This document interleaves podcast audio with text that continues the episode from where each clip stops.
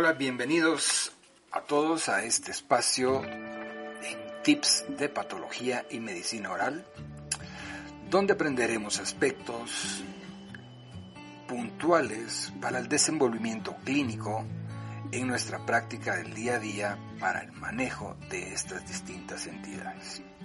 Mi nombre es Oscar Toraya, soy profesor de patología oral de la Facultad de Ontología de la Universidad de San Carlos de Guatemala.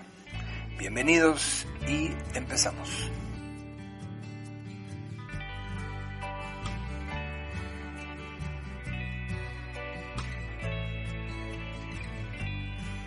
En este episodio tocaremos los aspectos de lesiones lucentes, aspectos radiográficos de lesiones lucentes.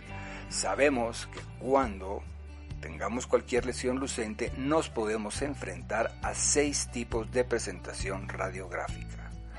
Tres presentaciones radiográficas serán de radiolucencias uniloculares.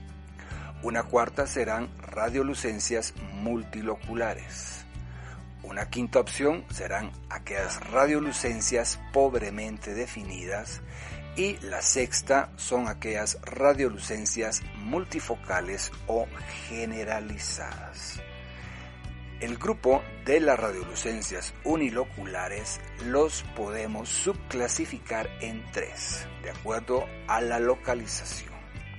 Estarán aquellas radiolucencias uniloculares a nivel pericoronal, la segunda serán radiolucencias uniloculares a nivel apical.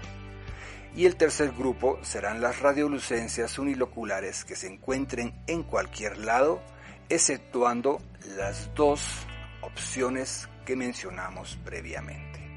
Esa sería la clasificación o principalmente los aspectos radiográficos cuando nosotros estemos hablando de lesiones lucentes en maxilares, tanto superior como inferior. Este fue el protocolo de ahora, les agradezco mucho su presencia, gracias por escucharme y nos vemos en el próximo episodio.